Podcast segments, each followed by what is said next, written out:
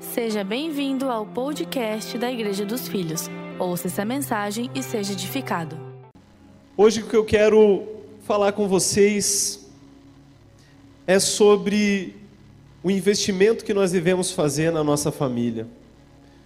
Foi falado aqui sobre o ativo, o passivo financeiro, né? Também tem um ativo passivo familiar. Porque Deus com certeza é um Deus de multiplicação, Ele quer multiplicar muitas bênçãos na sua vida. Dividir, como é que é? Dividir e, e diminuir, subtrair, né? É do diabo. Minha esposa, que é engenheira, fala que integrais também são do diabo. Mas não sei, nunca, nunca fiz isso aí, glória a Deus. Deus, Ele tem algo muito especial para as nossas famílias, para a nossa casa. Não importa se a nossa família, às vezes, para você é só você é você e mais um, é você e um monte de gente, né? Aqui está o Jackson e a Jerusa na frente, eles e um monte de gente, glória a Deus, glória a Deus, aleluia. Eu já estou no segundo, daqui a pouco chega o terceiro em nome de Jesus. Então, irmãos, eu apenas confio muito que Deus tem algo especial nas nossas vidas, porque nós temos a presença do Senhor. Nós somos um povo diferenciado, nós temos a presença. Só que, ao mesmo tempo que nós temos a presença, nós vivemos hoje no mundo que está vivendo na sua história o momento de maior conexão que existe. É o mundo mais conectado que existe. E ao mesmo tempo, é o mundo mais desconectado na família que existe. É um contrassenso incrível, é uma, é uma questão assim difícil de você entender. Nós estamos conectados às vezes com todo mundo, menos com as pessoas que estão ao nosso lado dentro das nossas casas. Mas a palavra de Deus, como o bispo muito bem falou na semana passada, ela tem uma profecia totalmente contrária aos padrões do mundo, porque ela fala que ele converterá o coração dos pais aos filhos e dos filhos aos pais. Ou seja, a palavra de Deus, ela profetiza conexão entre as famílias, conexão entre pais e filhos. E é sobre isso também que eu quero falar nessa noite. Mas se a palavra de Deus prega conexão, qual que é o erro de muitas vezes? Qual o erro que muitas vezes nós temos cometido nas nossas casas? Ser pai e ser mãe. Quem é pai e mãe aqui? Levanta a mão. Meu Deus, glória a Deus por isso. Se você não é pai e mãe, com certeza você foi filho, então, né? E pretende talvez ser um pai e uma mãe. Eu quero que você entenda, ser pai e ser mãe, você já começa a aprender um pouco de Jesus, porque você tem que morrer na marra para si mesmo. O problema é que muitos pais e muitas mães não querem morrer para si mesmo, porque existe um Deus hoje muito poderoso que é o eu. E tudo que toca o eu, né, tá tá tocando em num Deus. Ou seja, as pessoas querem continuar tendo a própria vida mesmo tendo filhos. Mas Deus tem uma nova vida em família. Daí o que, que você vê muitas vezes? Pais que, não, eu quero ter o meu tempo, eu quero ter o meu momento, eu quero viver o meu hobby, eu quero fazer. Então toma esse celular aqui e fica com ele. Daí a criança fica horas e horas. Não, vamos colocar mais umas atividades para ela fazer, para ela dar um tempo de paz para a gente. E quantos você vê assim? As crianças sempre absorvidas num mundo virtual, os pais conversando com outros, com amigos e tal, sem interagir, sem trazer os filhos para si. Eu não digo que não tenha que acontecer com equilíbrio, com limites, dependendo da idade, mas o exagero que nós vemos hoje é algo muito prejudicial. E o que acontece, em vez de os pais criarem os filhos, a mídia cria os filhos. E a mídia cria de uma maneira massificada, é uma mesma informação para todas as pessoas. E isso faz com que os nossos filhos se tornem adultos massificados, sem uma história pessoal, sem singularidade. E a singularidade é algo que Deus nos deu, e a família é o lugar onde mais vivemos a singularidade. Nós somos especiais, nós somos pessoas diferentes. É difícil, até mesmo aqui num culto, você ser tratado singular, você está ouvindo uma mesma palavra, mas dentro da sua casa, você vai chegar depois do culto, o marido pode olhar para a esposa, sabe aquilo que o pastor falou? Aquilo lá foi para ti, com certeza. Singular. A família nós nos tornamos singular. A mulher, não, de jeito nenhum. A outra parte que foi para ti. E assim por diante vai. Mas as crianças, elas se tornam massificadas, adultos massificados. Uma das coisas mais legais que eu acho nas famílias é quando você sabe uma receita especial, um, tempero, um molho secreto de família. Sabe, uma coisa que tem morrido, por quê? Porque os filhos já nem perguntam para os pais como é que faz aquele negócio, prefere comprar um congelado, colocar no micro-ondas, resolver a vida e ponto. Porque às vezes aprender uma receita requer muito tempo, muito relacionamento, muito envolvimento. Mas o Deus desse mundo, ele quer a facilidade, ele quer a pressa, ele quer coisas que isso não não agregam, né? Você descobrir coisas da sua própria família, sentar, ouvir histórias. Daí você sabe só a história da novela, e daí todo mundo sabe aquela história da novela, mas não sabe a sua própria história. Isso é muito triste. A mídia esmaga tanto com a ideia de deixarmos também os adolescentes serem livres e se descobrirem, só que de um, uma maneira que acaba com os limites e com as barreiras de proteção que deveriam existir. E eles acabam sendo livres para viver coisas nocivas, que depois farão deles adultos feridos. Isso também tem sido algo terrível pela falta de investimento nas nossas famílias. Deus quer que em família todos saibam que são especiais e únicos que você é especial e único. É lá que você vai receber o melhor eu te amo que existe, é na sua família. É quando eu chego na minha casa e minha esposa olha para mim, tem dias que ela quer me matar, mas na maioria dos dias ela olha para mim. Hoje foi um dia desses, eu estava no café, eu dei uma olhada para ela, ela até começou a rir. Que eu sabe aquela olhada assim de quem, poxa, mas eu te amo tanto, né? Maridos sabem como fazer isso, né? Tá com a corda no pescoço, mas está ali, né? Pedindo um amor assim, né? Te amo, você sabe que eu te amo, né? Só para não apanhar. Você é um canal de Deus para que a sua família receba isso. Receba esse amor, se sinta único. Mas cabe a você viver uma cultura profética na sua casa. Uma cultura sacerdotal na sua casa. Não só aqui na igreja. Não só aqui onde tudo é bonito, todo mundo está vendo. Mas dentro da sua casa e eu quero mostrar esse amor na medida certa, através de algumas histórias da Bíblia. A primeira história que eu quero contar é a história de Samuel. Eu quero ler com os irmãos lá em 1 Samuel, capítulo 2, versículo 18 em diante. Sei que é uma história bem conhecida, então eu só vou pegar já um trechinho dessa história e a gente comenta mais em seguida. Versículo 18 diz o seguinte: Samuel ministrava perante o Senhor, sendo ainda menino, vestido de uma estola sacerdotal de linho sua mãe lhe fazia uma túnica pequena e de ano em ano lhe trazia quando, com seu marido, subia a oferecer o sacrifício anual. Eli abençoava Eucana e a sua mulher e dizia: O Senhor te dê filhos desta mulher, em lugar do filho que você devolveu ao Senhor. E voltavam para sua casa. Abençoou, pois, o Senhor a Ana, e ela concebeu e teve três filhos e duas filhas, e o jovem Samuel crescia diante do Senhor. A história de Ana é uma história muito linda. Se você não conhece rapidamente, Ana ela não poderia ter filhos porque ela era estéril. E eu digo que a esterilidade de Ana era aquela que não tinha o que fazer, de jeito nenhum, não tinha solução, sabe por quê? Porque a Bíblia fala que o Senhor a deixou estéril. O que, que você vai fazer quando é Deus que fez o negócio acontecer? Mas nós entendemos que aqui é como naquela passagem de Jesus que os discípulos perguntam: ele é assim porque ele pecou ou porque os pais deles pecaram? E Jesus fala: não, isso é para que se manifeste a glória de Deus. E assim foi na vida de Ana, não era uma esterilidade para sempre.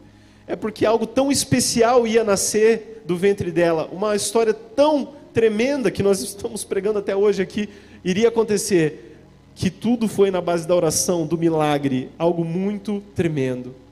E ela se encontra com Eli, que era um péssimo sumo sacerdote, mas ele tinha autoridade e ele fala que o Senhor conceda o teu desejo. Resumindo bem a história aqui.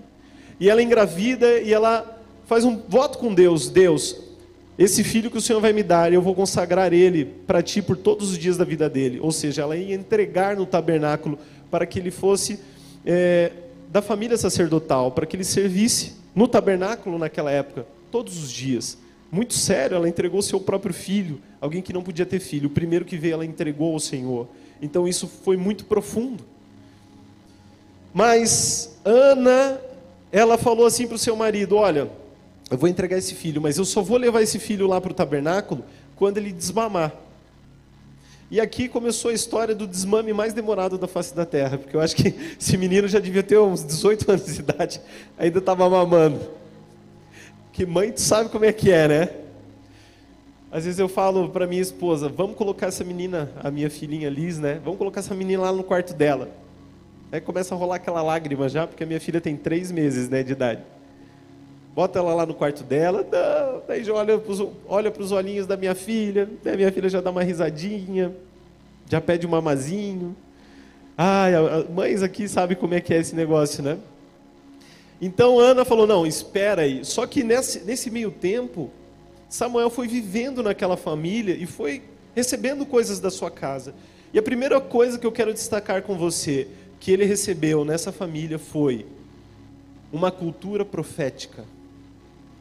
Poucas pessoas eu já vi destacarem esse papel profético de Ana, mas Ana ela era uma profeta tremenda, tremenda ela recebeu revelações do Senhor que nem todos na Bíblia receberam. E eu quero mostrar para vocês um pouco disso. Quando ela entrega Samuel, ela faz uma oração e nessa oração tem um monte de profecia. E eu quero que você acompanhe comigo. 1 Samuel capítulo 2, versículo 1 em diante. Diz o seguinte: Então Ana orou assim: Meu coração exulta no Senhor, o Deus da minha força é exaltada. No Senhor a minha força é exaltada. Minha boca se exalta sobre os meus inimigos, pois me alegro em tua libertação. Não há ninguém santo como o Senhor, não há outro além de ti, não há rocha alguma como o nosso Deus. Não falem tão orgulhosamente, nem saia das suas bocas tal arrogância, pois o Senhor é Deus sábio. Ele é quem julga os atos dos homens. O arco dos fortes é quebrado, mas os fracos são revestidos de força. Os que tinham muito agora trabalham por comida, mas os que estavam famintos agora não passam fome. A que era estéril deu à luz a sete filhos, mas a que tinha muitos filhos ficou sem vigor. O Senhor mata e preserva a vida, Ele faz descer a sepultura e dela resgata. O Senhor é quem dá pobreza e riqueza, Ele humilha e exalta, levanta do pó o necessitado e do monte de cinzas ergue o pobre. Ele faz sentarem-se como príncipes e lhes dá lugar de honra, pois os alicerces da terra são do Senhor. Sobre eles estabeleceu o mundo, ele guardará os pés dos seus santos, mas os ímpios serão silenciados nas trevas, pois não é pela força que o homem prevalece. Aqueles que se opõem ao Senhor serão despedaçados. Ele trovejará do céu contra eles. O Senhor julgará até os confins da terra. Ele dará poder ao seu rei e exaltará a força do seu ungido. Eu quero que você entenda que, olha da onde Samuel sai. Irmãos, esse versículo 10 aqui, Ana simplesmente ela está profetizando o Apocalipse, o Senhor julgará até os confins da terra. Então ela não estava falando de algo para o povo de Israel, ela estava falando de algo para todo o planeta Terra. O julgamento de Deus, o juízo de Deus sobre a terra. Ela fala: Ele, Deus, dará poder ao seu rei. E olha que detalhe interessante: não havia rei em Israel naquela época. Ou seja, ela não está se referindo a uma pessoa que governava. Não existia monarquia em Israel. Então ela está sendo usada pelo Espírito Santo para falar de um rei que viria, que é Jesus Cristo. E se não bastasse, ela ainda termina falando, falando que Deus exaltará a força do seu ungido. E essa palavra em hebraico é Messias. Ele exaltará a força do Messias. Ou seja, Samuel vivia uma cultura profética na sua casa. E qual, o que é uma cultura profética? É uma cultura onde Jesus é revelado na família desde o início da vida dos nossos filhos. Samuel teve a oportunidade de viver essa revelação de Jesus desde quando ele mamava, mamou bastante tempo também. Mas desde quando ele mamava, olha que sensacional. Ana era uma pessoa sensacional. A cultura profética que nós queremos viver nas nossas casas não é uma cultura. Não sei se você sabe, você está numa igreja profética. Em nome de Jesus. Mas a cultura que nós queremos viver não é uma cultura onde alguém está esperando adivinhos. Nós não estamos formando adivinhos. nós estamos formando pessoas que têm sensibilidade no Espírito Santo, a voz do Espírito Santo e que têm um profundo conhecimento bíblico. Porque você ouve de Deus, você sabe que a Bíblia está amparando aquilo e você sabe que aquilo está revelando Jesus. E aí você está vivendo uma cultura profética. Por isso, Samuel, muito mais do que um sacerdote, ele se torna também um profeta. E isso era algo incomum, ser sacerdote e profeta. Mas ele vive esse nível. E nós vemos aqui que é por causa da sua mãe. Mas quando Samuel ele está lá no tabernáculo. A Bíblia fala que ele começa a ministrar ao Senhor. E ministrar ao Senhor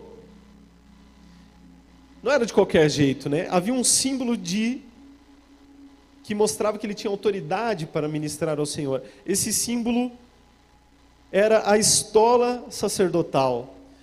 Lá naquele versículo primeiro que eu li com vocês, fala que ele ainda menino vestia uma estola sacerdotal de linho e ministrava ao Senhor. Uma estola sacerdotal, hoje em dia é mais difícil de se ver. Geralmente os padres católicos usam uma estola. Você vê os judeus também. Eu trouxe uma lembrança aqui que eu comprei para mostrar para vocês mais ou menos como era isso.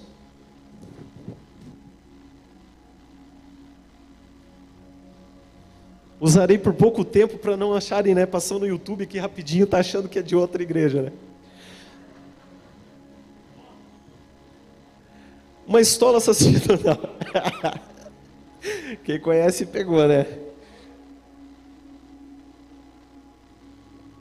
Essa estola sacerdotal, ele pegou lá de outro, né? Sacerdote. Isso aqui era um símbolo de poder ministrar ao Senhor, símbolo de autoridade, de delegação. Então, ele desde pequenininho, ele estava lá com a estola dele sacerdotal. Essa, isso aqui é um talit, né, judaico. Você vê até o tizi-tizi aqui que o pastor Tiago ministrou para eles lembrarem dos mandamentos do Senhor. Lá em Israel, via, via o povo usando isso por baixo até das vestes, né? Você via as pontinhas saindo por baixo da roupa e por cima a roupa normal deles. Então Samuel estava lá. Isso aqui não foi dado pela família de Samuel. Deixa eu tirar aqui, né? Antes que.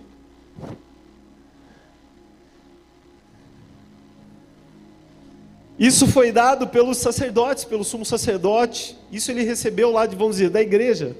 Na verdade, era lá do tabernáculo.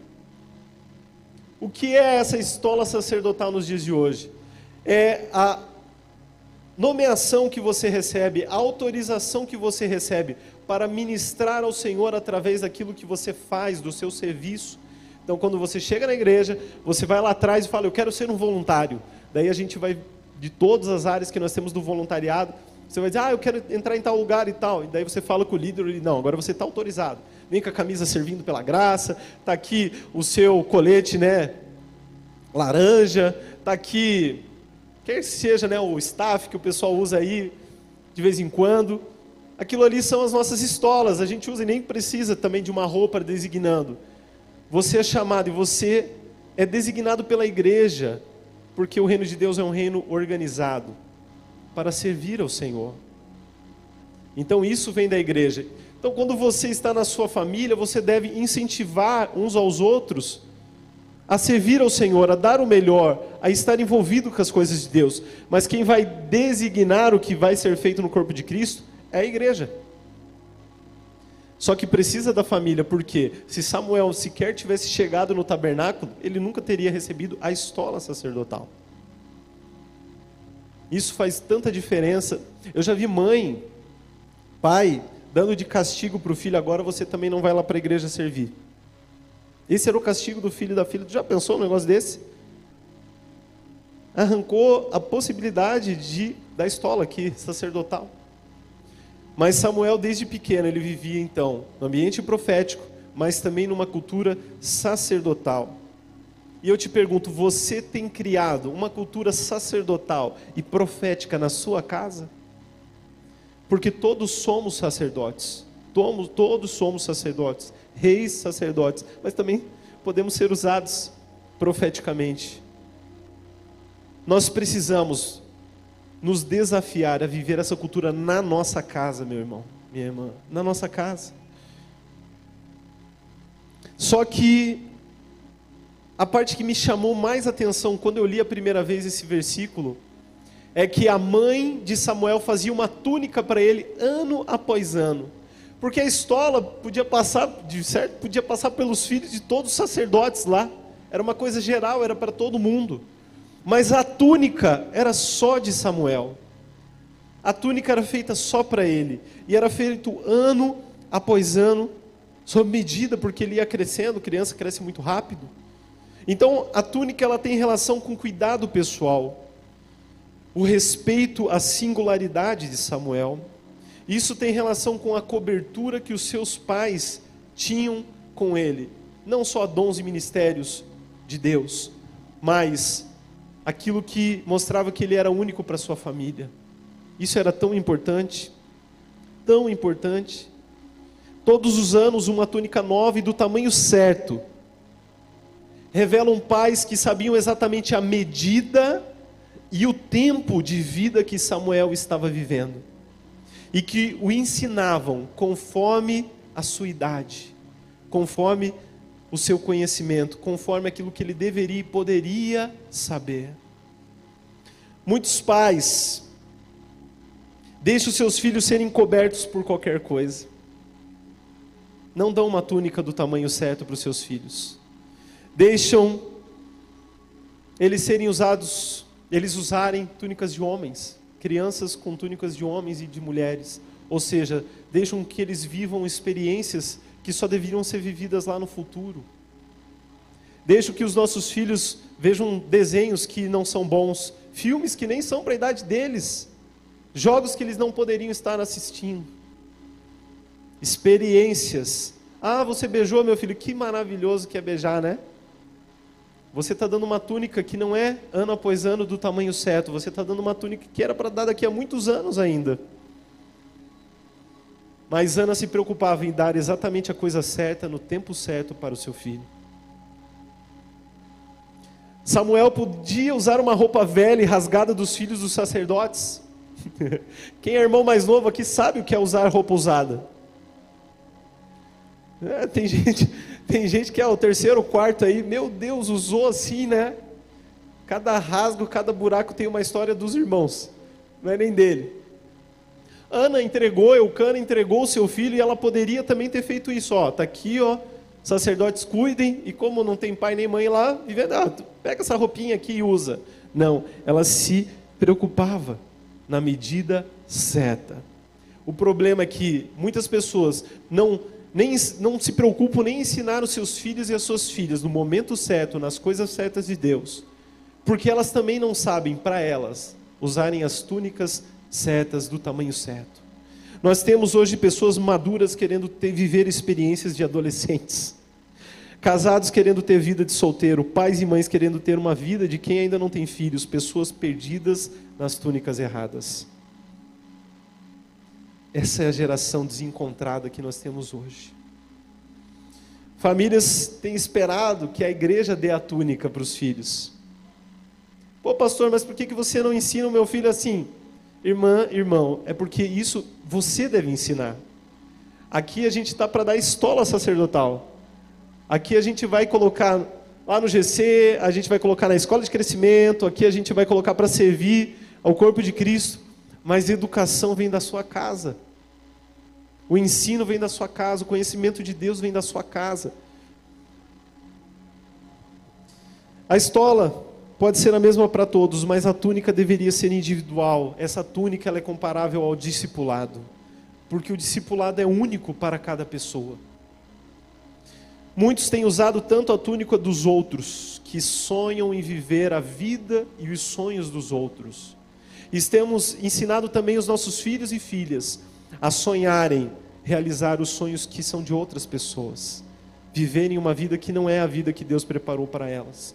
Por isso nós criamos pessoas que se tornarão adultos frustrados e perdidos na vida e no seu chamado.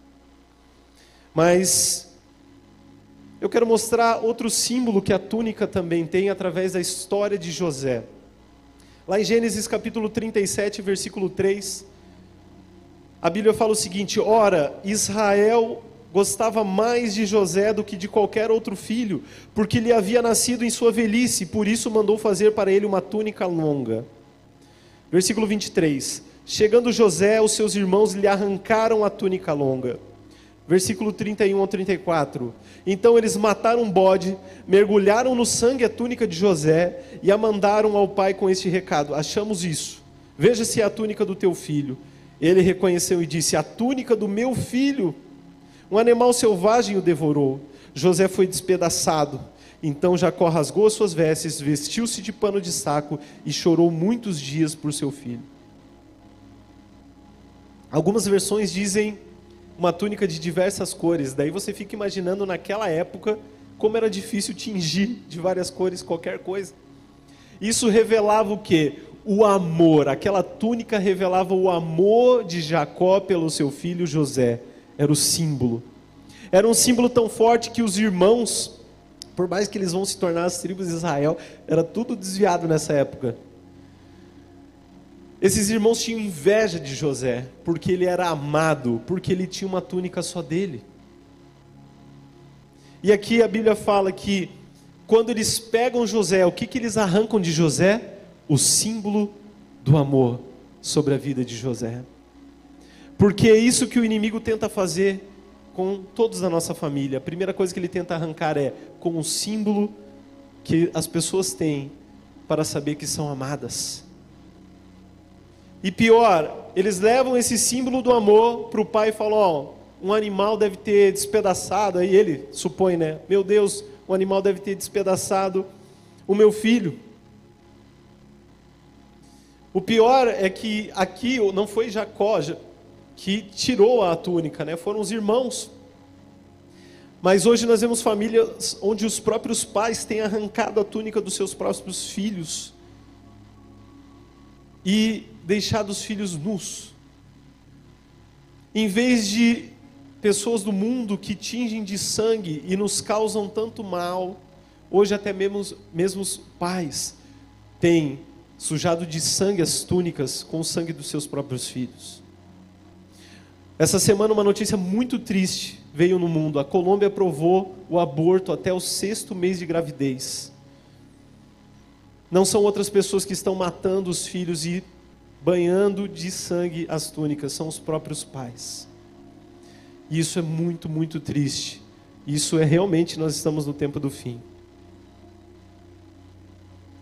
Então nós precisamos criar símbolos que demonstre para cada um da nossa casa, para a nossa esposa, para o nosso marido, para os nossos filhos, para os nossos pais, símbolos que demonstrem que eles são amados mais do que qualquer outra pessoa na face da terra.